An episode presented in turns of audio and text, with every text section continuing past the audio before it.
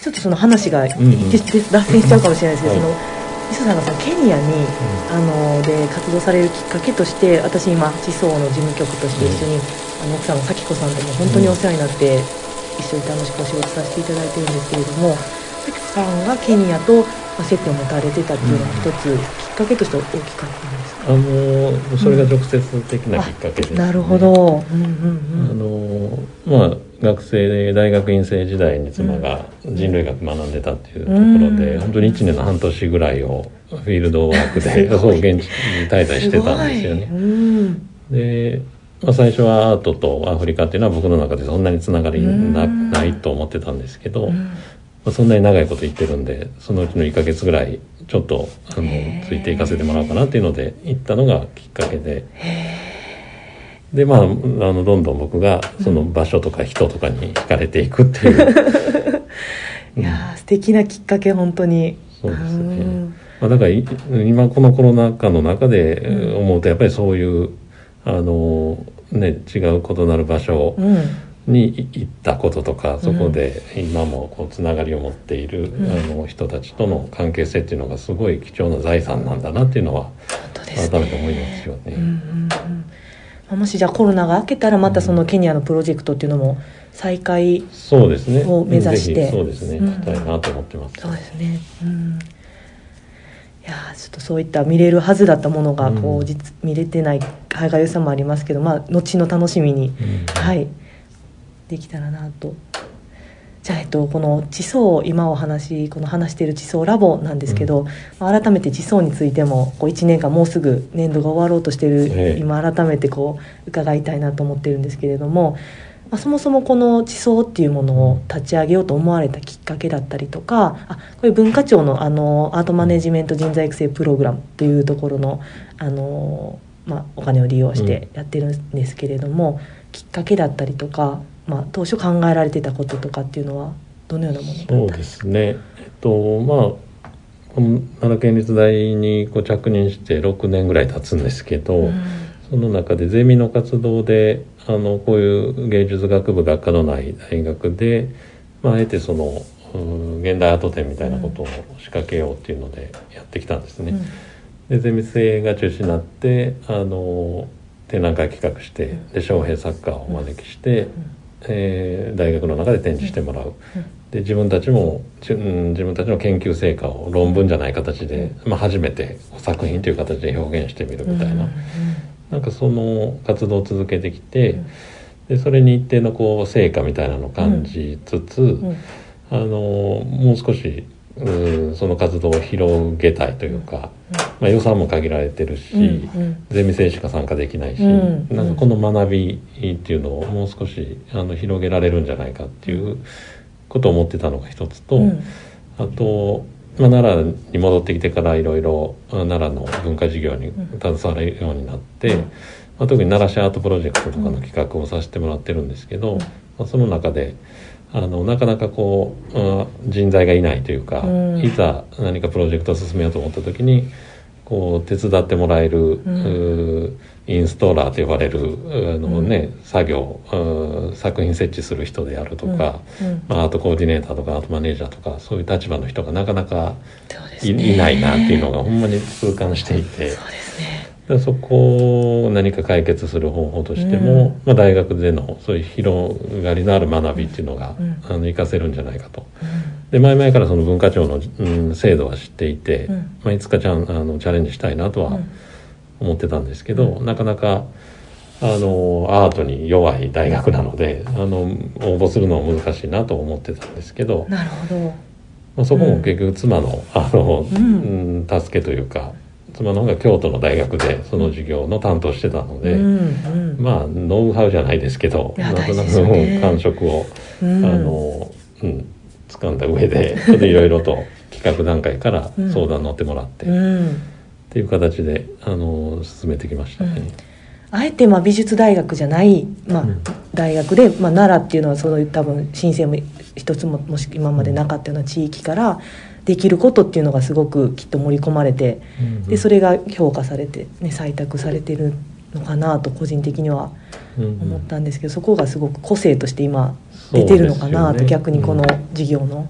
うん。そうですね。それは思いますね。うん。うんうん実際されてみて、まあ、申請して、まあえー、とやるって決まった時は全然そんなにコロナっていうことがそこまで出てない時から、まあ、緊急事態宣言になりっていう中でこの1年間なんとかうんレクチャーであったりとか展覧会もしましたし、あのソニーハウスさんのあの地層といううん。イベントもしましたけれども実際当初思われてたイメージと違った部分だったりあるいはすごく手応えとして感じられた部分っていうのはどういった点でしたか？そうですね。もうとにかくよくこのコロナ禍の中でよくここまでやったなっていうのが 本当ですよあのね。すごいなと思いながら。振り 怒涛の一年だったなってすごい思います。どれ一つキャンセルあの中止延長することなく多分ほぼそうですね。うん。実現したな、うん。まあそれにはもちろんねいろんなスタッフ講師陣のこう工夫と協力がねあったおかげなんですけど、うんうん。なんかで僕はもともとそのうん大学のサバティカルっていう研究休暇取ってね。あのこの今年度はもうちょっとうん。東京オリンピックの関連の文化イベントに、うんまあ、自らもいろいろ出品する予定だったので、うんそっちに集中するという。うんうん。で現場の地層は、まあ、ちょっとスタッフの皆さんにお任せするようなねうん想定だったんですよ、はい本当に正直なところ。でまあそれがあのコロナで東京での研究がかなわなくなって。あの地層フル参加 ことになったんですけどそうでしたまあね。もうでも結果的には本当にそれで良かったなっていうそうですか。んああ、よかった。なんかやっぱりあのさっきも自分の制作の変化のところでも言いましたけど、うんなんかこれから本当に何やりたいのかとかっていうところを考えた時に、せっかく奈良移ってきてるのに、うんやっぱ奈良のこと全然知らないっていうところまだまだあるい中でや私もそう感じました、うん本当に。であの、うんレクチャーのシリーズっていうのはやっぱりそこを補完するというか、うん。あのすごい自分にとっても学びになる時間だったなっていうのがあって。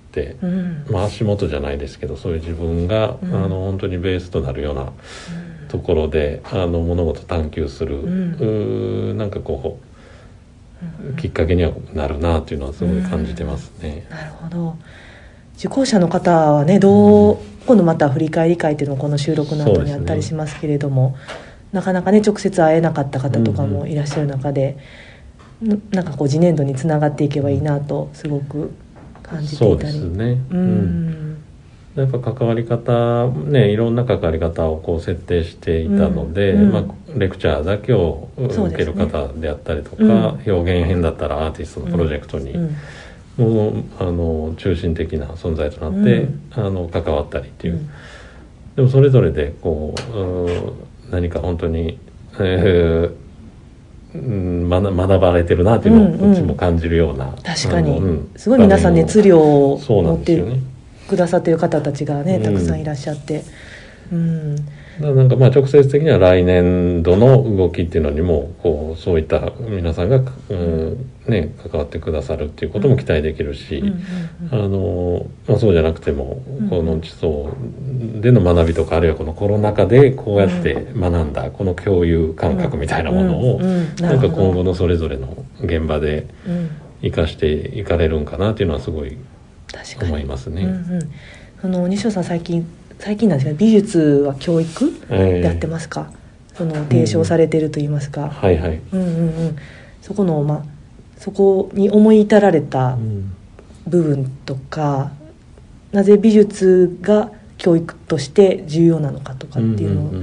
が、まあ、この地層にももしかしてその西尾さんの思想が入ってなんだろうつながってるのかなと思うんですけれども、そうですね。うんそう美術は教育プロジェクトっていううですね美術は研究をそうなんです。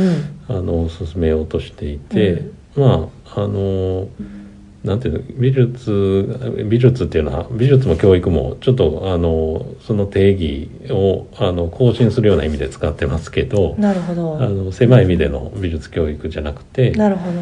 あのでかつ別にアートとか美術が教育的側面あるよねとかっていう語られ方はもちろん今までもしてきたんですけど、うんうん。まあそのプロジェクトでこう仮説的にこう、えー言おうとしてるのは、ん。美術の本質的なこう存在意義っていうのは教育にあるんじゃないかっていう、うん。そこをあの主体に考えていくっていううん。ところに特徴があるんですね。なるほど。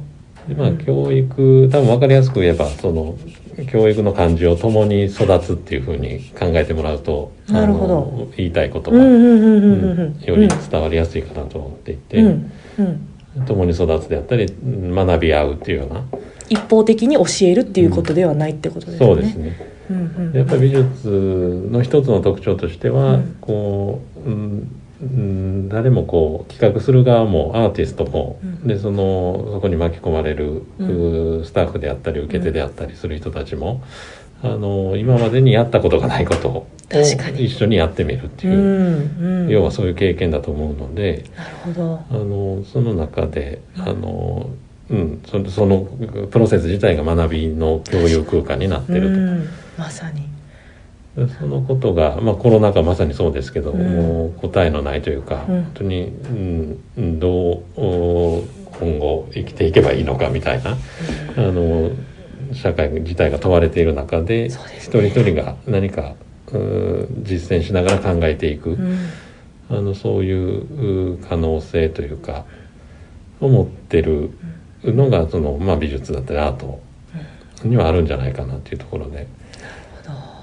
なん。なんかそれは本当にアートにに関わる人たちだけに占有されるものではないって思いでだから美,、美術に興味のある美大生とかだけじゃなくて、うん。あのこの大学県立大に通う,、一般の学生にしても、で地域に暮らす、まあ、いわゆるうん市民の人たちにとっても、あの触れてもらうべきというか、うん。うん。うん。プログラムなんじゃないかなっていうのはうん思ってますうん。うん。うん。ね。まさにでも地層は本当にいろんな自己その美術が好きとか美術にあの興味がある方だけじゃない本当にいろんな方が興味を持って最初あの応募もたくさんあったので、うん。なんかやっぱりあのでもまあ美術っていうのは軸にあるっていうのは地層としても大前提とは思うんですけれどもどうしてもこうなんか遠い存在とか、うん。こうちょっとこう高い場所にあるものっていう感覚からこう共に学ぶあのものなんだよっていうのをこう地層からももっと発信今後もできたらいいのかなってお話聞いてすごく思いました。そうですね。ん。次年度のこう以降の構想っていうか、うんうん。まあ、これからねあの、えー、とどんどん詰めていくことかと思うんです。けど、ええ。こう西田さん個人としてでもいいですし、うん。こうなったらいいなとかっていうのはあられますか、そうですね。あの、うん。まあ地層をその文化庁の人材育成事業として開始して、うん。でその年のね10月にあのこのうーんなんか勢いというか、うん。うんをあのより充実させるためにうんということでスタッフの間で、うん。あのまあ、社団法人を作りましたよね。はい。はい。で、まあ、そういう意味ではあの、まあ、文化庁の補助金次第なところはもちろんあるんですけど、まあ、それにこうあまりとらわれずうん。に地層として、ん。なんかこうやっぱり奈良の中にあの拠点のようなものが欲しいな。大学以外の拠点っていうのは、うん。うん欲しいなというイメージがあります。ね。奈良にいるとそのアート系の情報がこう集まってくるアートセンターのような機能が、うん本当に欠けてるなっていうふうに思うので、うん、そういう役割にないなというそれが実現できたら本当に嬉しいなって思います。うん